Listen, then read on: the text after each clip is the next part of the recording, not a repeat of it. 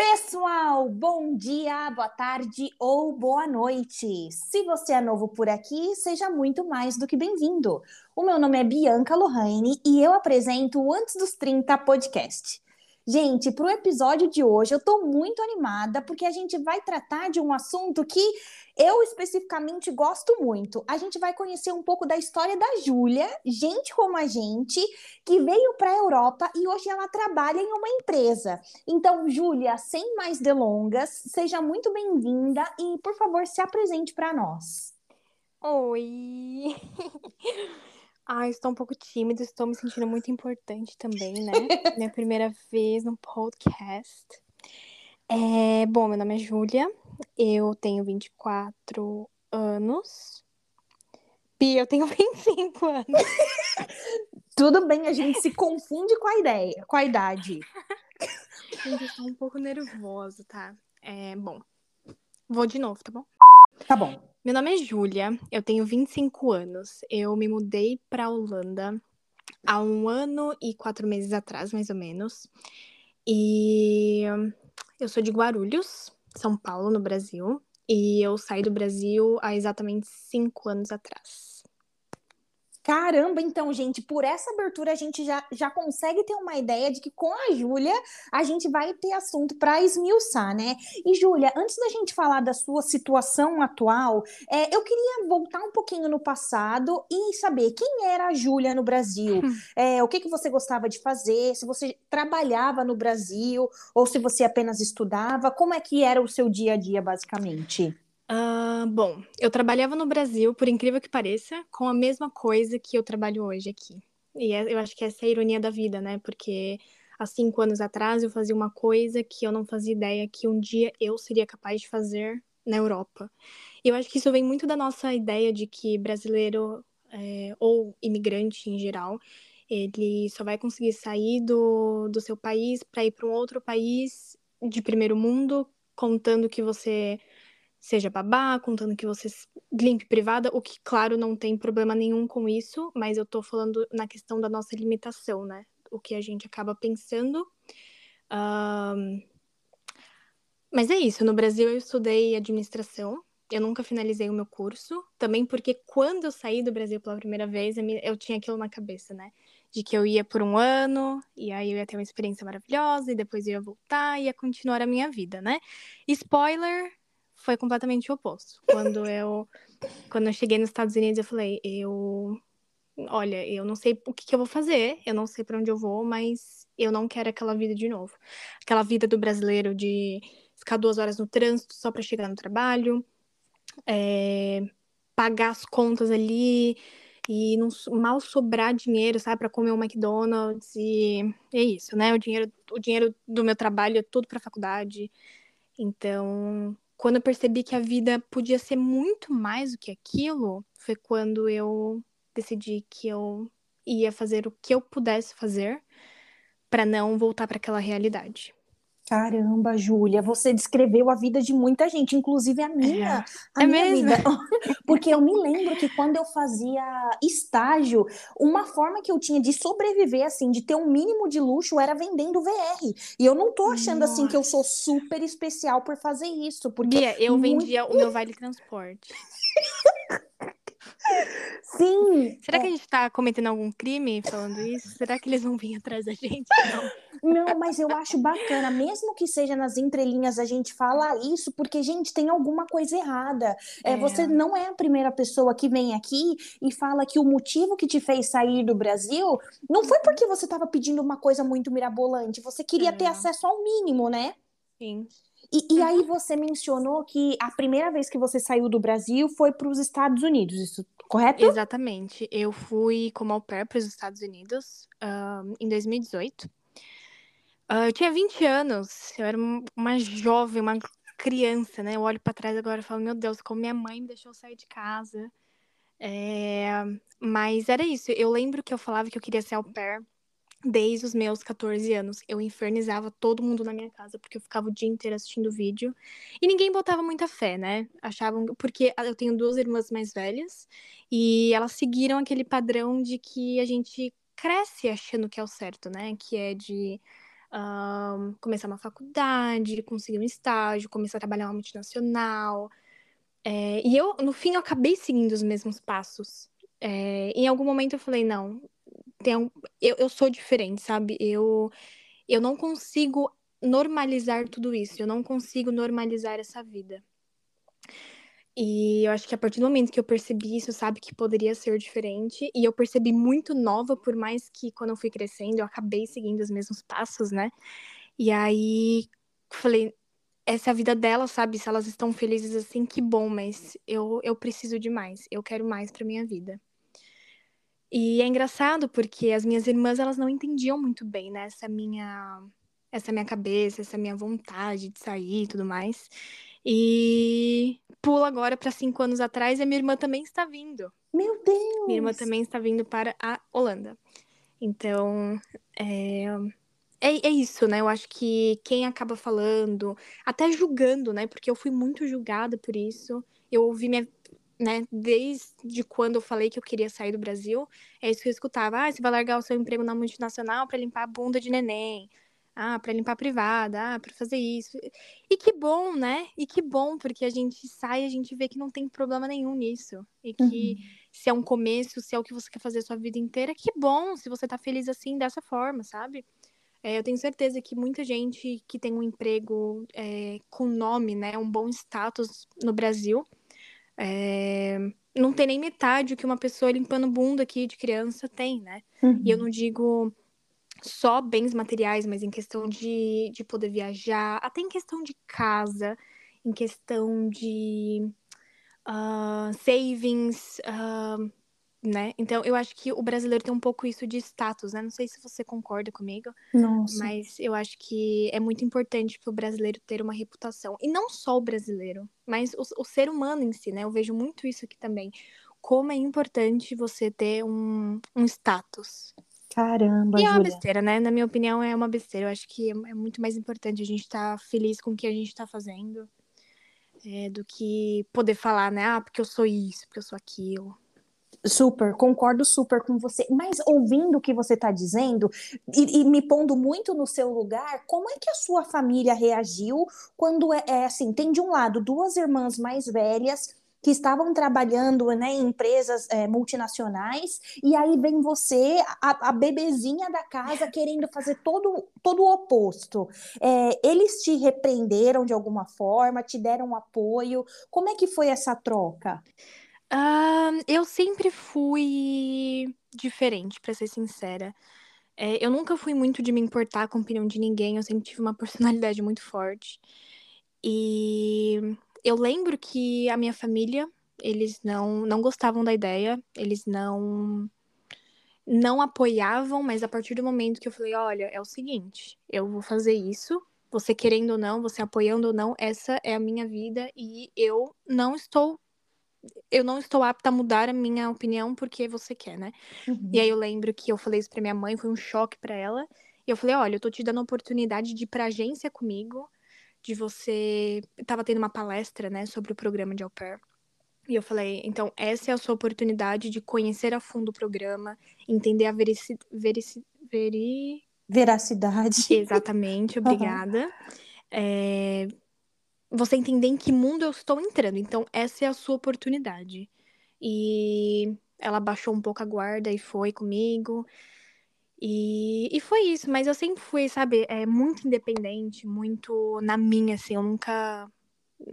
Né? Então, para mim foi é, eu ter o apoio ou não ter apoio, eu acho que eu teria feito a mesma coisa, né? Como fiz. Mas... Caramba, entendi. E, Júlia, em que momento do, do programa de au pair nos Estados Unidos que você identificou que os Estados Unidos não eram um lugar para você? Eu acho que, nesse sentido, é, a minha ficha demorou um pouco para cair, porque era tudo novo. Eu saí do uhum. Brasil com inglês super zero. Então, ter essa, essa caída de ficha, para mim, levou um tempo. Como é que foi para você?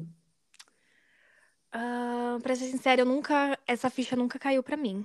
Os motivos do quais eu decidi ir embora dos Estados Unidos é porque eu entendi que lá eu não poderia fazer muito mais do que eu estava fazendo. Eu fiquei nos Estados Unidos no total de três anos. E para mim foi muito difícil essa Estados Unidos do que sair do Brasil. Caramba. E eu lembro que chegou um momento assim que eu eu tanto que eu fui embora antes mesmo do meu visto vencer, porque eu tava assim numa, sabe, numa ânsia de de construir algo mesmo. Eu não queria simplesmente trabalhar e só viajar e só comprar um iPhone, porque foi legal, foi legal fazer isso por três anos. Mas eu acho que com a maturidade, depois de tanta experiência, você acaba querendo mais, né? E foi isso que aconteceu comigo. E aí foi a minha decisão de voltar para o Brasil. É, mas, claro, eu só saí do Brasil quando eu já sabia como eu ia sair do Brasil. por isso que me levou um tempinho. Me levou um tempinho para sair dos Estados Unidos por esse motivo, né? Porque eu Ai. precisava ter a plena certeza de que eu chegaria no Brasil e que eu não ficaria presa lá. Eu fui pro Brasil é, sabendo que eu já tinha recolhido todos os meus documentos, porque eu, eu já tenho cidadania italiana. É, então, antes de ir embora, eu I, I made sure de ter o dinheiro que eu precisaria para recomeçar. Não, não só dinheiro, não dinheiro para sobreviver no Brasil, né? Mas o dinheiro para eu poder recomeçar a minha nova vida. Então, nesse, no tempo que eu estava nos Estados Unidos, foi quando eu separei todos os meus documentos italianos. Já tinha mandado os documentos para a Itália, já tinha fechado com consultoria. É, só que tem um pequeno detalhe, né? A gente estava no Covid. Caramba. É, o Brasil, quando eu cheguei no Brasil, uh, tava tudo fechado. Ninguém viajava para Europa. Ninguém. Então, eu lembro que, assim, eu, eu tava no Brasil há dois meses já. Eu tava desesperada, desesperada para sair de lá. Eu não não por causa da situação que estava a minha vida lá, mas porque eu tinha medo de acabar me adaptando, sabe? Ah, já uhum. que eu não uhum. posso ir, eu vou arrumar um emprego, vou fazer um dinheiro, vou fazer isso, vou fazer aquilo, e no fim eu não saí mais. Eu tinha muito esse medo. Eu não sei se é um medo bobo ou se eu não sei, mas na minha cabeça, naquele momento, era isso que eu pensava, sabe? Para mim era, eu, eu preciso dar um jeito de sair daqui. E aí eu lembro que se passaram dois meses, fronteiras todas fechadas. Daí, quando chegou mais ou menos dois meses e meio, Uh, a minha. Eu, eu, lendo na internet e perguntando para minha assessoria, né? Ah, alguma fronteira abriu, porque a gente procurava uma fronteira oposta, né? É, não exatamente a Itália que abrisse, mas uma que, que me permitisse ir fazer a quarentena e ir para a Itália. E aí a minha assessoria me falou assim: olha, olha, Júlia, Londres abriu, a Inglaterra está aberta. Só que para você chegar na Inglaterra, quando você chegava na Inglaterra, você tinha que ficar de quarentena obrigatória, obviamente, no hotel deles. O hotel deles, você tinha que pagar mais de. Acho que era 3 mil libras na época. para você poder ficar nesse hotel. Eu falei, não tem a menor condição de eu ficar. de eu pagar isso só num hotel. Não tem a menor condição. E eu falei, bom, não é uma opção para mim. E aí já começou a bater mais o desespero, já falei, meu Deus do céu, vou ficar aqui para sempre. O é... que, que eu fiz da minha vida? Por que, que eu vim? Por que, que eu não esperei mais? Não sei o quê, não sei o que lá. E aí, o que aconteceu? Eu lendo na internet que a Ucrânia tinha aberto. Nada mais, nada menos do que a Ucrânia. E aí, a Ucrânia abriu. Eu falei, estou indo para a Ucrânia. Uh, conheci uma menina aleatoriamente uh, que também estava indo para Itália e ela topou ir para a Ucrânia comigo. Meu Deus! Tanto que essa menina hoje é muito minha amiga e ela mora na, na Irlanda. É, mas fomos, eu, eu fui com uma desconhecida para a Ucrânia. Uh, chegamos na Ucrânia, ficamos 15 dias maravilhosos. Eu fui para Chernobyl, é, a gente poder, a gente pôde curtir algumas coisas. É, lá tem muita coisa ao ar livre, né, para fazer. Uh, e aí a gente não podia ir para Itália de via terrestre. Aliás, de via aérea. A gente teve que ir de via terrestre. Então a gente, a nossa única opção era ir de ônibus. Foram o horário, mais ou menos, é, seria de 19 horas no ônibus. Mas quando chegamos na fronteira da Hungria, o caminhão da frente estava com droga. E aí a gente ficou parado eternamente nessa fronteira. E o total de viagem foram 32 horas. Foram 32 horas dentro de um ônibus. Uh, então foi já, né? A minha vida na Europa já começou assim. Maravilhosa, de fato maravilhosa. Perrengue, mas maravilhoso. Daí eu cheguei na Itália, eu morei numa cidade muito pequena chamada Caldarola, tem mais ou menos 1.200 habitantes, é minúscula. É... Fiquei lá por quatro meses, reconheci, realizei meu sonho de tirar minha cidadania, que eu sonhei isso a minha vida inteira, mas eu não sabia, eu acho que como muita gente que não sabe da onde começar, né? E eu não fazia ideia como começava. E e aí, né, você vai recolhendo os documentos, você vai achando os documentos, e aí vai tudo, vai tudo funcionando, sabe? E aí, cheguei na Itália, depois de quatro meses deu tudo certo. Só que quando eu tava na Itália, eu não sabia o que eu queria fazer da minha vida. Eu não sabia se eu ia para Portugal, eu não sabia se eu ia pra Irlanda, eu, eu não sabia, eu não fazia ideia. Então, toda essa minha cabeça do tipo, ah, eu vou chegar na Itália e aí vai dar tudo certo. Não, não vai dar porque eu não sei o que, que eu vou fazer depois disso, né? Eu, eu não faço ideia do que, que eu, para onde eu vou, eu não sei. É, e aí eu decidi vir para Holanda por causa da língua, para ser sincera, por causa da língua.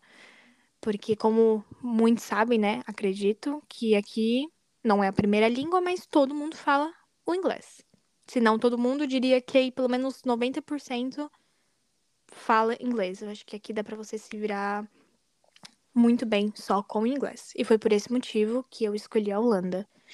E aí estou aqui em Amsterdã, tudo certo no meu emprego, no meu apartamento que eu amo. E, e é isso.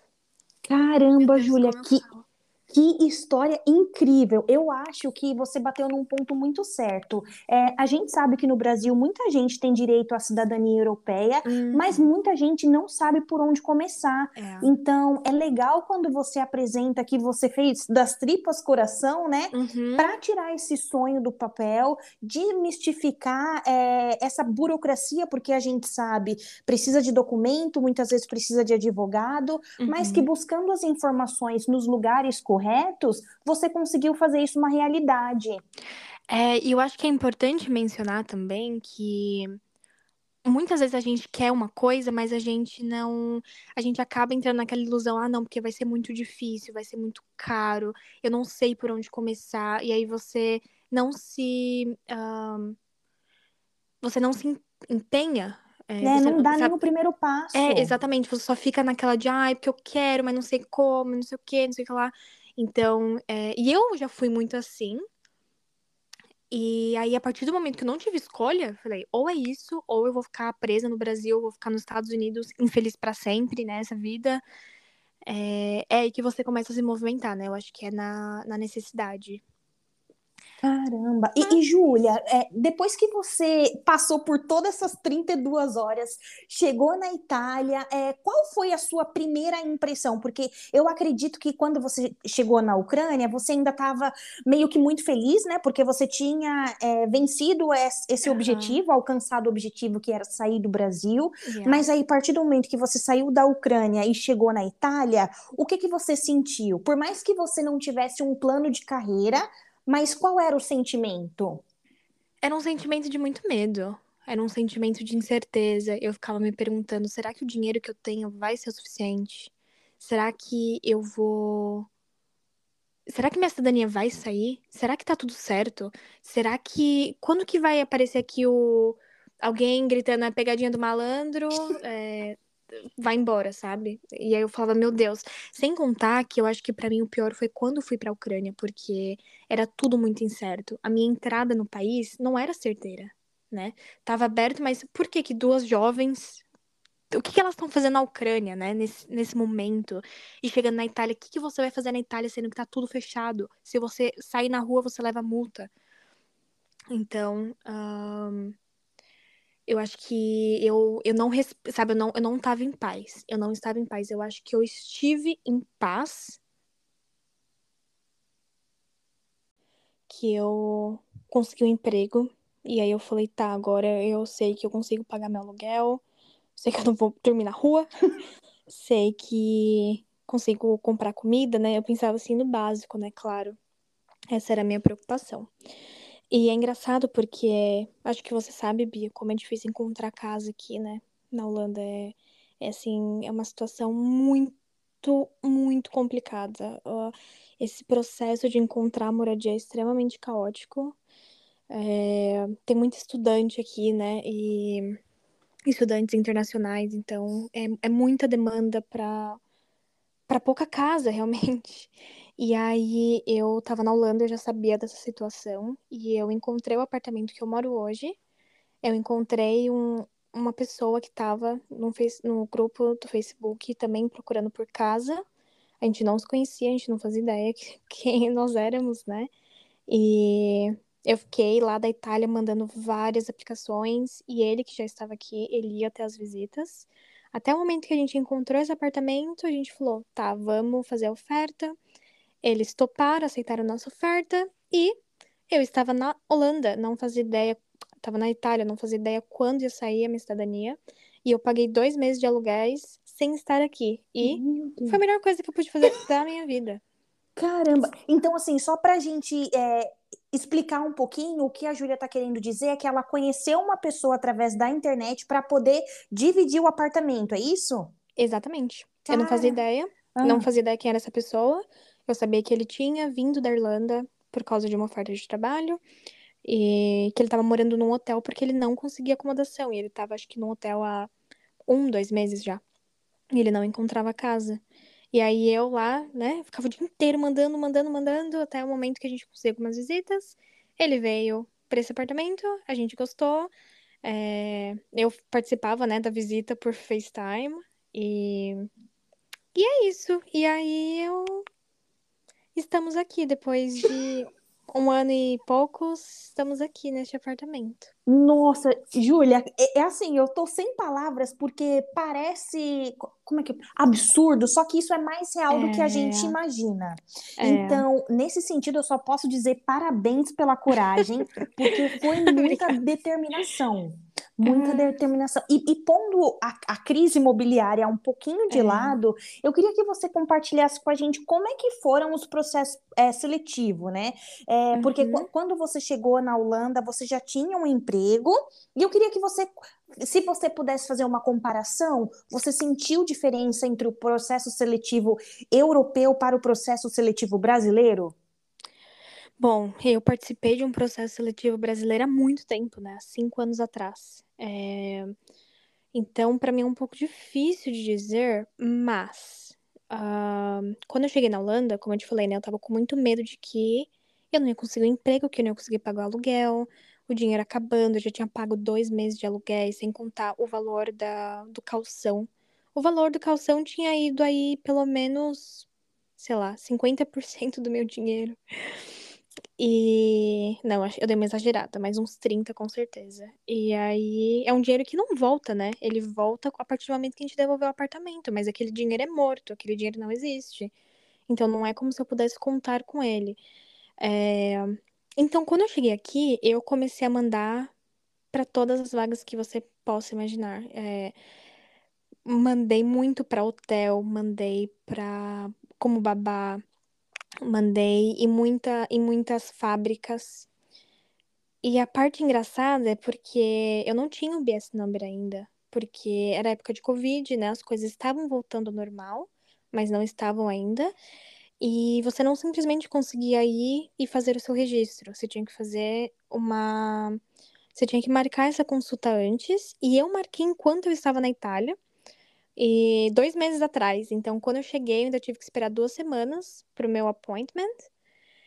E aí, muita, muita empresa me chamando, só que eu não tinha o BS Number, então eu não podia nem participar do processo seletivo. Mas isso já me dava uma paz em saber de que a partir do momento que eu tivesse meu BS Number, as entrevistas elas iriam acontecer. Então, isso já me dava um pouco mais de paz também, né?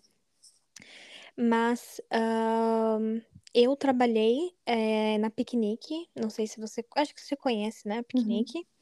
A Piquenique, para quem não conhece, é um mercado online. Então, Eu não sei se no Brasil tem algum, algum aplicativo que faça isso, mas é basicamente você compra online, né? É, então eu trabalhei na Piquenique por acho que seis meses, mais ou menos. E, e era isso, eu tinha muita liberdade na Piquenique, era era um trabalho muito difícil, mas ao mesmo tempo você fazia o seu schedule, né? Então eu decidi, ah, eu quero trabalhar essa semana segunda, terça.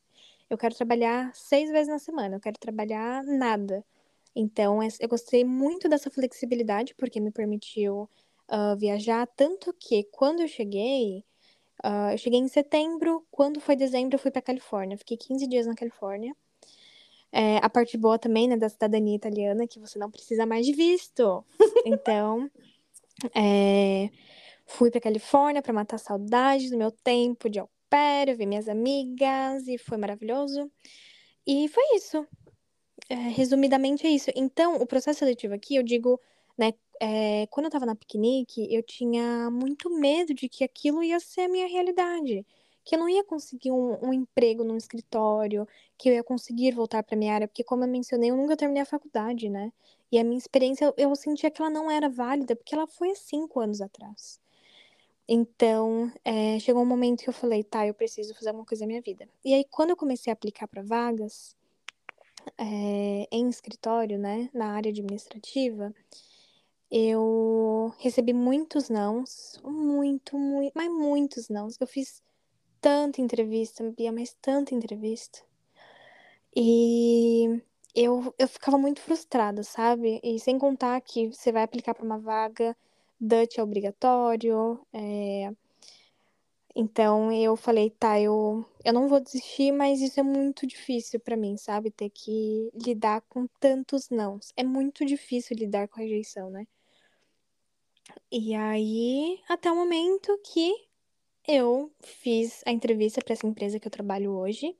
Isso há eu nem sei, acho que oito meses mais ou menos. E aí deu tudo certo, né? E eu falei, meu Deus, o que que eu fiz de errado, né? Ou de certo que agora deu certo. e aí pula agora para oito meses atrás que eu acabei de receber uma promoção, né? Agora eu sou uma supervisor.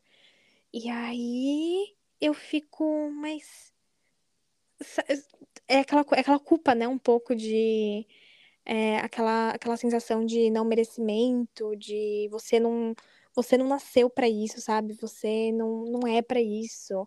Não, você tinha que estar tá limpando bunda de neném, sabe?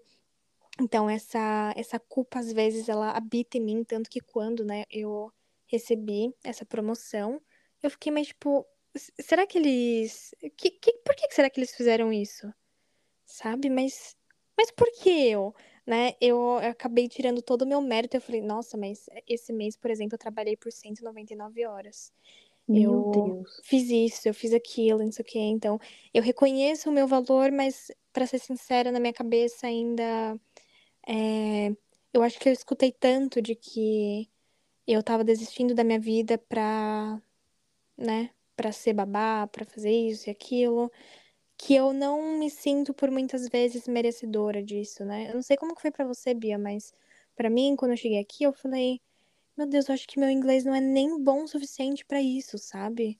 Quem que eu tô querendo enganar? Eu eu tô fazendo as entrevistas pra eu mesma me enganar, sabe? Pra eu me frustrar, porque eu não vou conseguir. Nossa, Júlia. É...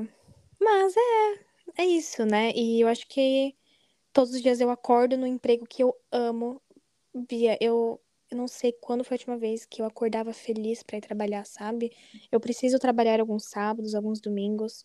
E eu acordo feliz, sabe? Eu acordo disposta, eu acordo uh, motivada, sabe?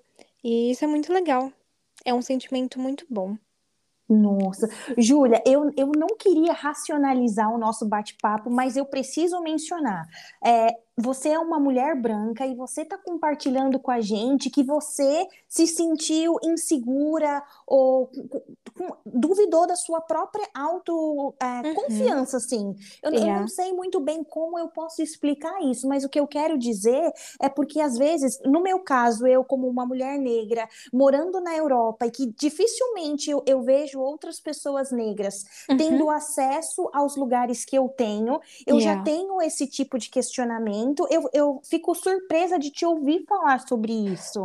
É e é mesmo? é bacana quando a gente é, vê que pessoas fisicamente diferentes passam pela mesma situação, porque uhum. é, a síndrome da impostora, ela não, ela não vê etnia, né? Uhum. E é uhum. muito bacana a gente pontuar isso aqui. Não, eu acho que você tem razão, e eu, você não precisa nem se explicar, eu entendi exatamente o que você estava falando, é... mas eu acho que isso vem, talvez, da criação também, né? Eu vim de uma família muito simples e que eu trabalho desde os meus 16 anos. Desde os meus 16 anos eu, eu compro meu próprio shampoo, meu próprio absorvente, sabe? Uhum. Então, é, eu acho que no meu caso não vem pela raça, mas vem é, pela minha classe social, né? Eu diria. Então, é, eu acho que é daí que vem o meu, a minha insegurança do tipo, não, mas era pra eu estar, tá, sabe? Sim lá e, enfim, eu acho que no meu caso é vai por essa direção. Nossa, e como é que é o seu relacionamento com os seus colegas de trabalho? É, você já chegou a verbalizar esse tipo de vulnerabilidade para o seu gestor, outra vez para um colega mais próximo? Como é que ah... como é o seu ah. ambiente de trabalho nesse sentido? Não, eu não acho que eu eu não acho que eu devo ou que qualquer pessoa deva demonstrar esse tipo de de fraqueza no seu meio de trabalho. Eu acho que você quer falar sobre isso, sobre os seus medos, sobre as suas inseguranças, uhum. fale com a sua família, fale com seus amigos, mas eu acho que no meio de trabalho pode soar como talvez falta de profissionalismo. Talvez eu esteja errada, mas é... então não. Eu sempre fui, fiz o meu trabalho, fiz o meu trabalho muito bem. E as minhas inseguranças eu deixo, né? Mas é muito legal porque eu trabalho com pessoas do mundo inteiro.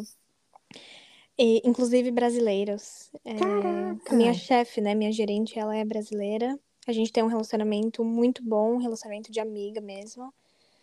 É, então, sim, eu, eu conto para ela coisas da minha vida pessoal, mas é, sobre a minha insegurança, de como eu me sinto em questão ao meu trabalho, eu guardo para mim ou né, eu conto para pessoas próximas. Sim, entendi. Eu, eu entendo super o seu posicionamento, porque eu fiz a, a toma, tomei a decisão totalmente inversa e me arrependo muito disso.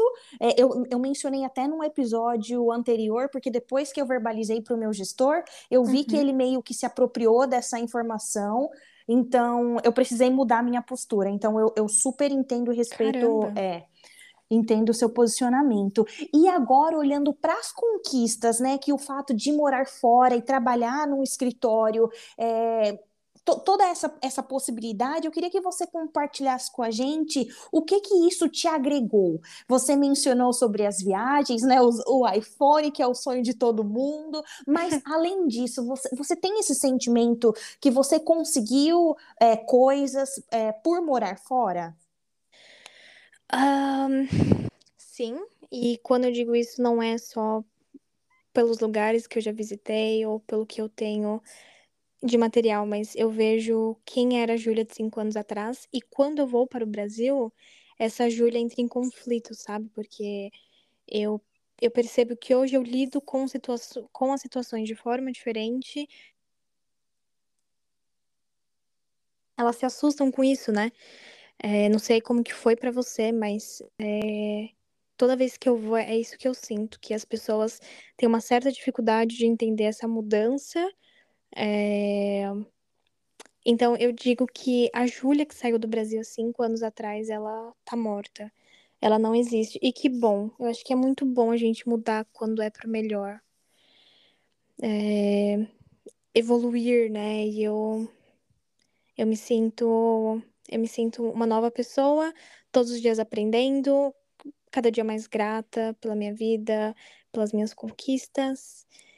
E é, o que eu conquistei de bem material, de viagem, não chega nem perto do que emocionalmente eu, eu ganhei, sabe? Por toda essa experiência que eu tive. Caramba, nossa, Júlia, eu tô muito sem palavras com tudo que você contou é. pra gente até agora. Mas eu acho que, assim, já para direcionar o nosso bate-papo pro final, eu queria que você compartilhasse de uma forma muito geral por que, que você acredita que muitos brasileiros eles têm essa dificuldade de, de aceitarem que, que por exemplo, nasceu dentro do meu coração o desejo de morar fora do Brasil, eu ainda estou uhum. no Brasil. Por que, que eles insistem em procurar por empregos de base? Você acredita que isso acontece por falta de conhecimento ou pela ideia de falta de merecimento? Eu acho que é os dois. Porque a falta de merecimento, é, essa ideia de não merecer, é gerada por essa coisa de. Um, como que eu posso explicar? Ai, meu Deus, Bia, pera que eu preciso pensar. Não digo só em questão financeira, mas em questão de segurança. Bia, o meu prédio, por exemplo, né? Eu moro no térreo. E não é um condomínio. É literalmente qualquer pessoa pode passar por aqui. No meu quarto tem uma porta que sai direto é, pro metrô. Então, assim, no meu quarto, né? Eu, do meu quarto eu vejo o metrô. Então, onde que no Brasil a gente ia ter essa, essa segurança de poder morar num térreo que seja, tipo, na rua? Entende? Não é um, não é um condomínio, não tem porteiro, não tem grade, não tem isso, não tem muro.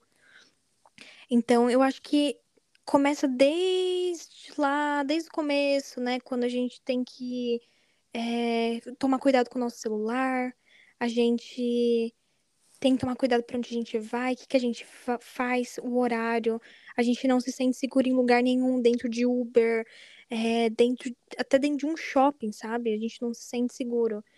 E eu acho que é isso. E aí a gente olha, né, pro, pro mundo afora, a gente acha que é uma realidade muito distante. E, de fato, eu acho que existe muito, muitas pessoas que foram embora e que vão viver disso para sempre, né? Vão trabalhar como cleaner, é, ou até babá, porque é a forma que eles encontraram, e eu acho que também é uma, uma limitação, né, na cabeça deles, do tipo, eu já cheguei tão longe e esse é o máximo que eu consigo chegar, porque eu tinha isso na minha cabeça. Eu não achei que eu conseguiria passar muito mais aquilo, sabe? Entendi. Cara, nossa, Júlia, a gente compartilha muito da mesma ideia. E, é. e agora eu acho que eu só posso dizer para você, obrigada pelo seu tempo, obrigada por compartilhar toda essa trajetória com a gente. Eu acho que o objetivo desse, desse episódio é especificamente fazer com que as pessoas avaliem, questionem seus próprios potenciais. Uhum. Porque eu acho que se eu tivesse tido esse tipo de conversa, é, não sei, há um ano, eu, eu, eu teria me, me atrevido um pouco, eu nem sei se essa palavra existe, mas eu teria arriscado um pouco mais e um pouco mais cedo. E eu acho que, que se esse for o nosso objetivo, a gente atingiu muito bem. Bia, eu achei muito interessante essa palavra que você usou, atrevido, né? Eu acho que essa é exatamente a definição do que a gente precisa ser em todos os aspectos. E eu não digo isso só para quem quer sair do Brasil, mas por que, que a gente não se atreve. Agora eu já nem sei mais usar essa palavra num verbo. Mas por que não? Sabe, por que não? Porque em cinco anos, eu, eu tô muito com essa mentalidade agora de cinco anos. Eu sempre me imagino em cinco anos. Isso que eu tô vivendo na minha vida agora, vai, vai importar daqui cinco anos? Eu estou trabalhando hoje, eu estou plantando para daqui cinco anos eu colha isso? Sabe? Ou não? Eu só vou ficar desejando algo esperar um milagre, é, esperar ganhar na loteria sem mesmo jogar. é, então é isso, eu acho que a gente tem que se atrever mais. Eu não sei usar essa palavra. é. Mas eu acho que é muito importante você ir com medo mesmo, sabe? Se não der certo, o que, que, você, que, que, que, pode errar, sabe? O que, que, que, pode ser pior do que você tentar e não conseguir? É você nem tentar e você ficar frustrado por você não saber o que, que teria dado né? Então, então é isso. Eu, eu realmente incentivo a todo mundo a procurar algo melhor.